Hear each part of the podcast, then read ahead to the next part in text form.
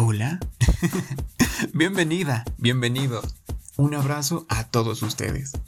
Gracias por acompañarnos en un nuevo episodio. El proyecto de podcast denominado Joven Decide de la comunidad de mujeres TICS Bolivia busca llegar a grupos sociales vulnerables de jóvenes, mujeres y niños para la adquisición de conocimientos mediante experiencias de nuestros invitados, que permiten desarrollar capacidades y fortalecer sus habilidades para un mejor autoconocimiento y tomar una mejor decisión al momento de elegir su carrera profesional. Dicho eso, comencemos. Joven, joven decide. Hola, soy Renata Saucedo, psicóloga organizacional y en esta oportunidad, en este episodio, vamos a tener a Carolina Limachi. Ella es Brand Strategist y Keynote International Speaker con conferencias de alto impacto en más de 10 países.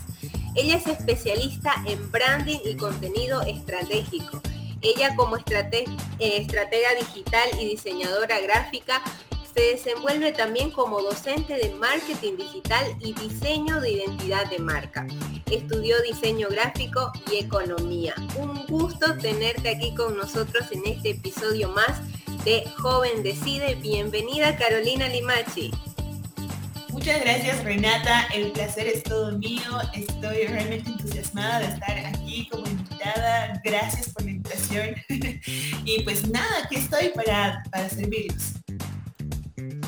Muchas gracias. Te voy a llamar Caro, la verdad que te tengo mucho cariño porque el año pasado en plena pandemia has podido incluso eh, ayudarme a mí y seguramente a muchísimos jóvenes en su marca personal, que sin duda vamos a estar hablando también de cómo es ese impacto de la marca personal, cómo nos abre las puertas.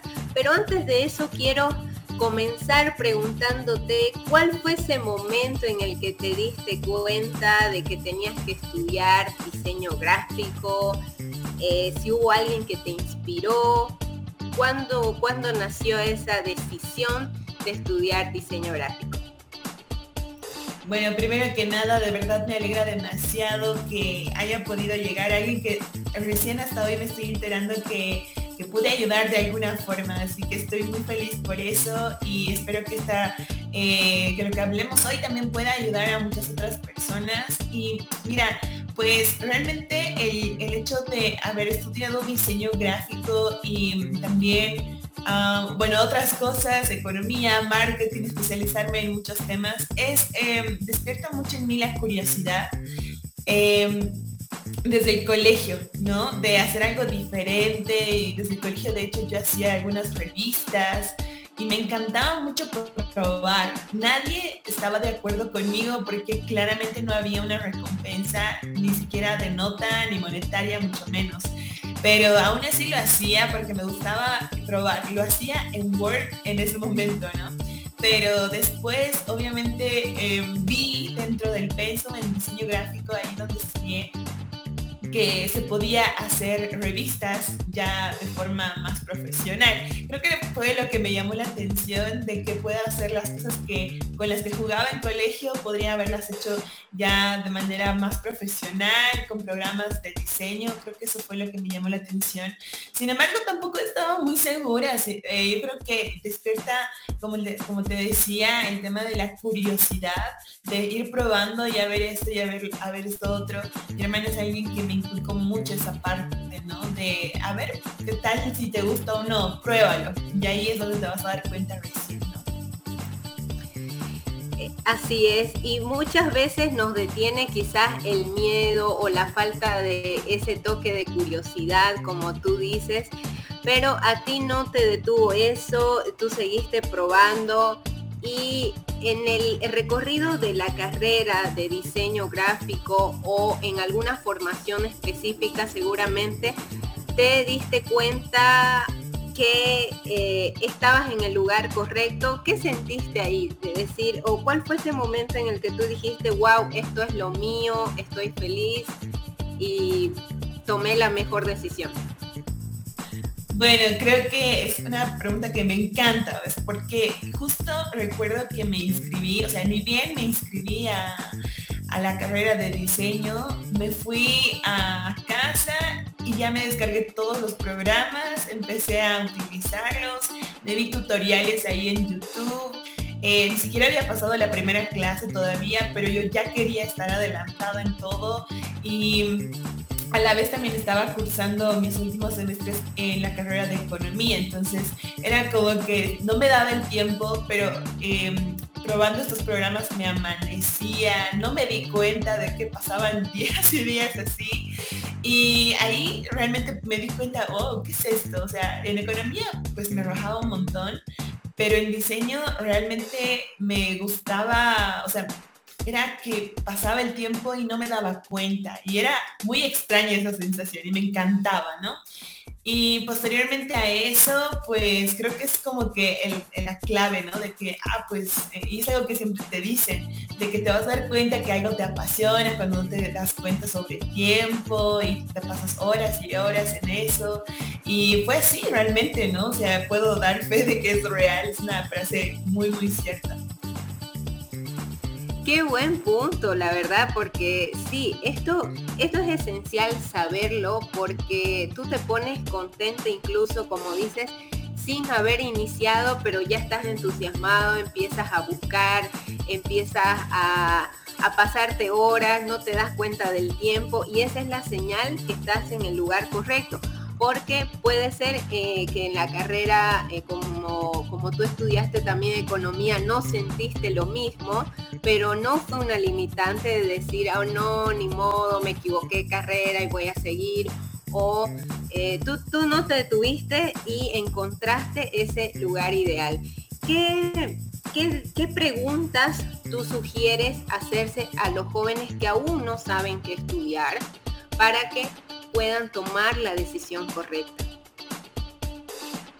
A ver, déjame pensar. ¿Qué pregunta uno se puede hacer? Yo creo que podría ser, ¿estoy intentando lo suficiente? Yo creo que eh, podría ser una de las preguntas. Yo creo que es muy personal, sin embargo, porque hay personas que saben qué es lo que quieren hacer desde muy chiquitos, otros que ya están muy, muy grandes y, todavía no saben qué hacer, ¿sabes? Entonces es muy diferente en cada persona. Pero yo podría, como decirte una vez más, sobre el tema de la curiosidad, de ir probando. Yo creo que no todos estamos en el lugar en el que ya estamos apasionados por lo que hacemos. Luego incluso yo decía mucho, ¿no? De que busques lo que te apasiona más. Pero ¿sabes qué? Ahora yo lo que realmente considero correcto es que te apasione más bien lo que estás haciendo justo ahora. Porque nada de lo que puedas llegar a probar va a ser un error, porque em, todo te suma. Y, por ejemplo, en mi caso incluso estudié canto, ¿no? En el conservatorio. años, sí. Se nota, se nota. Gracias. Y mira que no fue un error, porque yo antes de estudiar canto, yo no tenía la noción de cómo proyectar mi voz. En ese momento, obviamente, el objetivo era cantar, ¿no? Pero yo imagínate que en, los cursos, en mis clases, eh, de cualquier cosa desde el colegio incluso, pues no podía proyectar mi voz, hablaba muy bajito, hablaba muy, muy tímida, ¿no? Y recuerdo que incluso tuve un profesor ahí en el conservatorio, era un profesor español, sabes que ellos hablan súper fuerte, ¿no? Y me dijo, eh, hey, grítame. Y yo, no, porque sí me quería que me insultara. y yo, no, no voy a hacer eso, ¿no? Pero bueno, al final tuve que gritarle, no lo insulté, cabe recalcar, pero sí eh, me ayudó muchísimo ese profesor. Imagínate que ahora mismo pues yo no me dedico a cantar, pero no considero que el pasar por el conservatorio fue un error. Yo creo que me ayudó muchísimo porque ahora mismo es algo que me ayuda bastante ya que doy clases, doy conferencias y me encanta todo esto y no hubiera sido igual. Y lo mismo con economía, lo mismo con fotografía, lo mismo con diseño, te das cuenta. Entonces yo creo que todo va sumando, nada es un error y mejor que hagas las más cosas posibles porque te van a sumar muchísimo. Muy valioso lo que dices, Caro. Y sí, yo doy fe de eso, de que muchas veces nos, nos juzgan a las personas que estudiamos dos carreras o más, eh, o a veces nos cambiamos, como en mi caso, y dicen, oh, te equivocaste, o fue que no te gustó, y al contrario, es un complemento.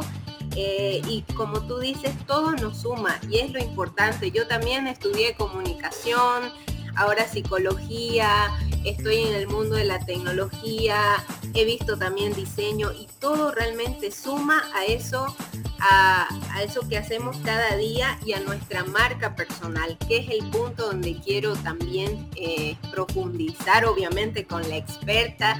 Y te pregunto, ¿qué, ¿en qué momento surge ya la marca personal de Carolina Limachi? ¿Cómo fue ese proceso? Quizás fue durante la universidad, fue después. Coméntanos un poquito de tu marca personal, cómo nace.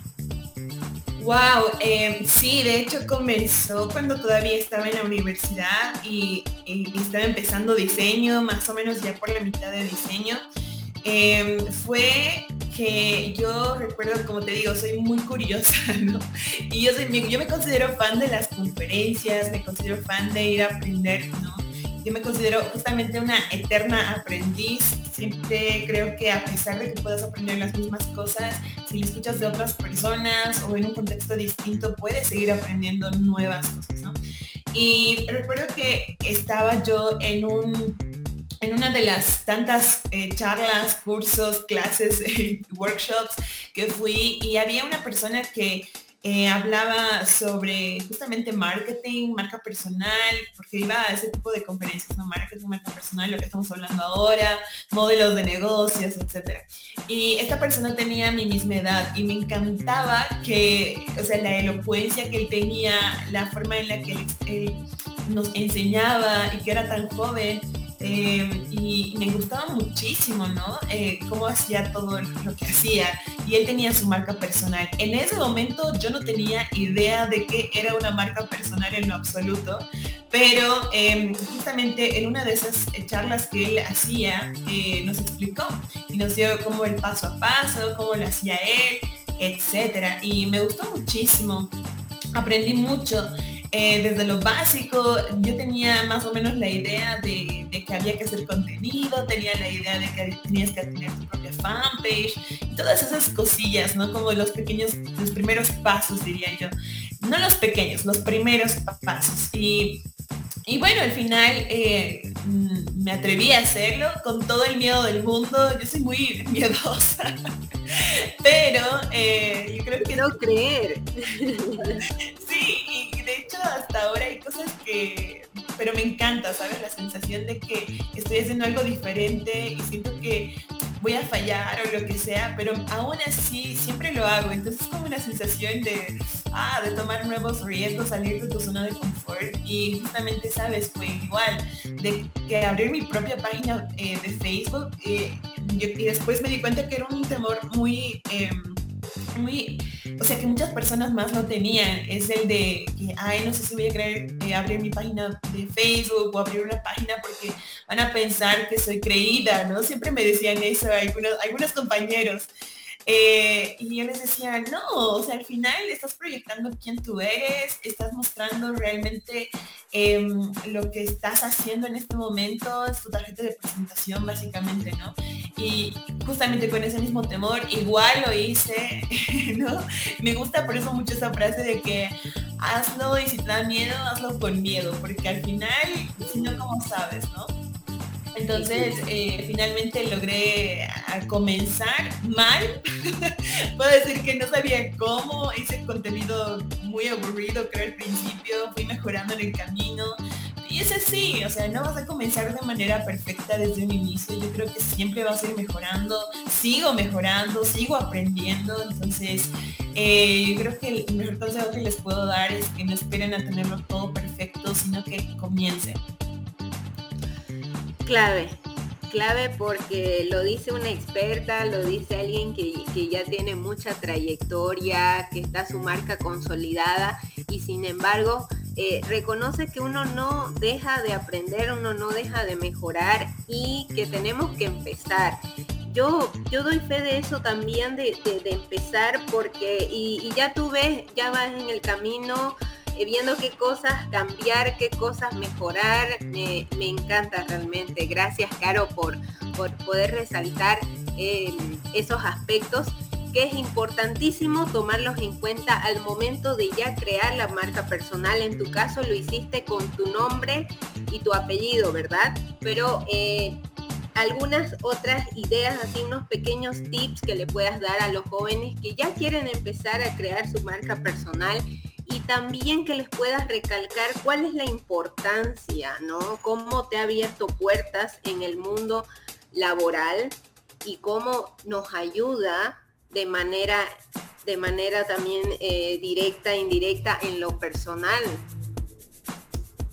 Claro que sí, yo creo que de hecho cuando comenzamos la marca personal es una de las cosas que también tenemos que tomar en cuenta las pequeñas, esos detalles, ¿no? De qué foto de, qué foto vas a utilizar, qué nombre de usuario. En el caso mío recuerdo que una de las preguntas que me hizo justamente em, un amigo me dijo, pues, a ver, ¿cómo quieres que te presenten a ti? ¿Qué es lo que tú quieres lograr? y pues realmente uno de mis sueños era ese, ¿no? poder ser eh, conferencista y poder dar clases. Entonces me pregunto, ¿cómo quieres tú que te presenten?